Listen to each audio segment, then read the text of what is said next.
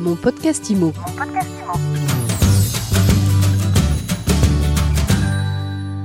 Il y a quelques semaines, My Sweet Timo organisé avec Vitrine Média Opinion System est bientôt vendu le premier prix féminin de l'immobilier. Alors pour bien démarrer l'année, j'ai le plaisir de recevoir aujourd'hui l'entrepreneur avec un E qui a remporté ce prix, Cécile Fiorentino. Cécile, bonjour et bonne année. Merci Ariane, bonne année à vous aussi. Tous mes voeux de bonheur et de réussite pour 2021. Merci. Alors Cécile, vous dirigez Santoni Immobilier, un groupe de 12 agences immobilières situées du côté Dac dans le, dans le sud-ouest. Alors, notre groupe existe depuis 34 ans. Nous sommes une entreprise familiale puisque nous travaillons avec euh, parents et trois de nos enfants. Et aujourd'hui, nous avons 12 agences dans l'ouest de l'Hérault, donc euh, Communac, de Gros-Dac, de Cap-Dac, de Vias, Bessan, Villeneuve, Marcianville, Plage, Metz, 7 pour les citer. Bientôt 14 parce qu'on est en cours d'acquisition de deux nouvelles agences, toujours pour avoir un maillage serré dans des emplacements stratégiques et notre objectif, c'est d'avoir un meilleur service de proximité. On fait des activités de transaction, gestion locative, location vacances sur Marseille-en-Plage et Gros d'Agde. On est aujourd'hui 65 collaborateurs. On est fiers d'avoir la norme ISO euh, pour l'ensemble de nos services depuis 2006. C'est un, un, label de, qualité de service qui est attribué par un organisme indépendant qui vient contrôler chaque année notre système de management de la qualité. En fait, il faut que ce que l'on dit soit en, en parfaite adéquation avec ce que l'on fait. Tous nos process sont contrôlés pour justement harmoniser l'efficacité entre toutes les agences. Voilà. Et comme on fait 550 ventes en, en moyenne par an, on rédige les compromis.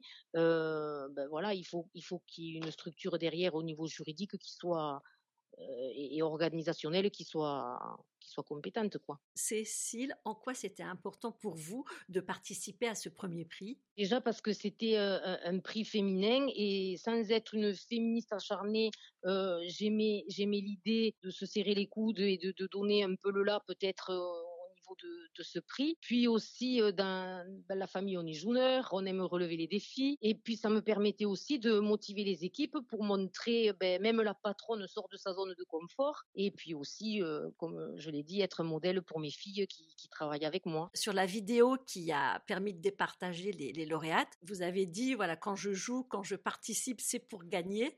Euh, vous avez toujours oui. eu la foi dans ce que vous faites? Oui, parce que si on n'a pas une petite flamme qui nous donne envie de, de, gagner, on part perdant d'avance. Tous les grands sportifs de haut niveau, quand ils y vont, euh, ils y vont avec l'intention de gagner. Et donc, euh, j'avais cette flamme en moi aussi, je l'avoue. Racontez-nous comment vous vous êtes lancé dans, dans l'immobilier. Alors, en fait, je suis tombée dans la marmite, moi aussi très jeune, puisque mon père était dans le bâtiment et avant de, de euh, avant de devenir promoteur.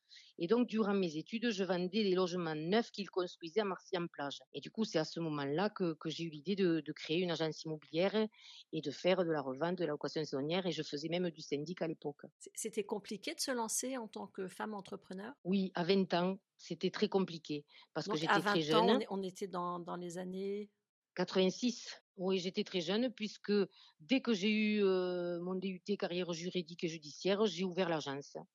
Et comme j'avais vendu des logements 17, 18, 19, 20 euh, pendant les saisons, j'ai rappelé tous mes anciens clients en leur disant je vais ouvrir une agence immobilière, est-ce que vous me confiez la, location saisonnière de votre bien? Et les gens me disaient mais oui Cécile, parce que j'étais une petite jeune qui se lançait, ils m'appréciaient, c'était un contact humain qui était, euh, comment dire, fort agréable et ils m'ont fait confiance et j'ai démarré comme ça. Puis l'affaire a grossi. Euh, mon père con, continue à construire des logements neufs, mais je faisais la revente, la, location saisonnière, le syndic.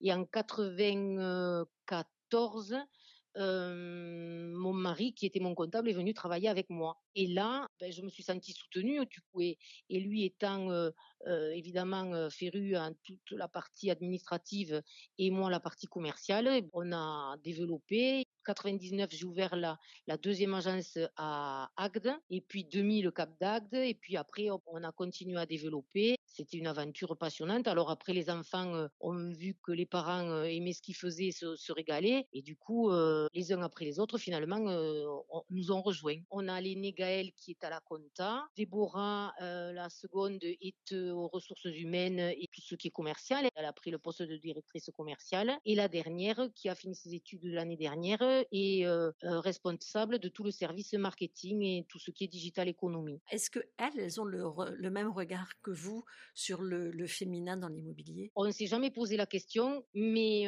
j'ai l'impression que c'est un peu mes clones. C'est incroyable, mais une a appris tout ce qui était commercial et l'autre est beaucoup plus posée, beaucoup plus sereine et travaille la, partie beaucoup plus, on va dire, back-office. Mais leur, leur démarche, notamment oui, cette approche, on va dire, un peu au feeling, mettre de la sensibilité, du cœur à l'ouvrage, enfin, ce sont des notions féminines qu'on peut retrouver chez les hommes aussi, hein, mais qui sont fortement ancrées chez elles, qui fait qu'on travaille beaucoup, beaucoup dans l'affectif. Quelles sont les recettes du succès selon vous, Cécile Fiorentino? Pour moi, c'est déjà beaucoup travailler parce que c'est vrai que souvent les gens croient que le succès est facile, mais non, ça demande beaucoup de travail et en plus pour ce métier particulier parce qu'il est très chronophage. Ensuite, je pense qu'il faut être passionné par le fait d'avoir le sentiment de contribuer au bien-être et au bonheur des gens, qu'ils soient clients ou collaborateurs. Et Ensuite, je pense aussi qu'il faut beaucoup d'énergie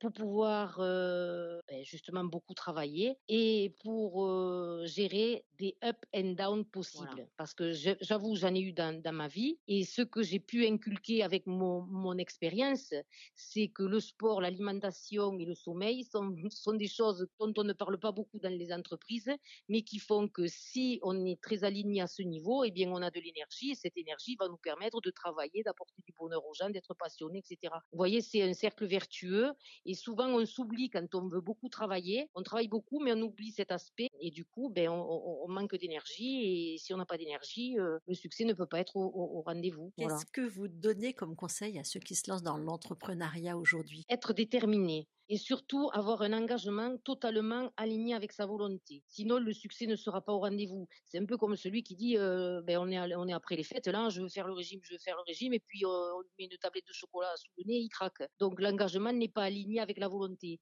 Donc si on veut monter une entreprise, si on veut réussir, on a la volonté, mais il faut après avoir l'engagement derrière de faire toutes les actions qui vont faire en sorte que l'entreprise fonctionne. Donc ça, c'est très très important, l'engagement aligné avec sa volonté, faire les choses avec le cœur. Euh, l'argent suivra si on veut pérenniser son activité, c'est-à-dire la politique de la terre brûlée, faire des coups, ça, ça ne fonctionne pas.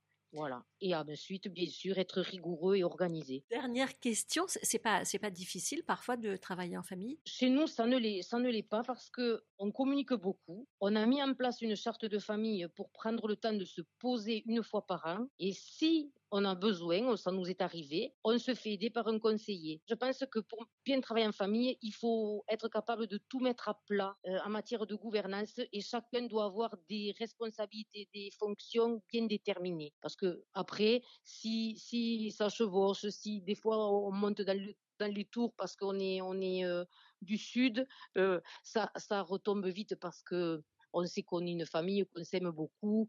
Et voilà, donc euh, on sait que ça ne remettra jamais en cause notre lien familial. Merci beaucoup Cécile Fiorentino. Je rappelle que vous êtes la fondatrice de Santoni Immobilier et que vous avez remporté le premier prix féminin de l'immobilier. Mon podcast Imo. Mon podcast Imo.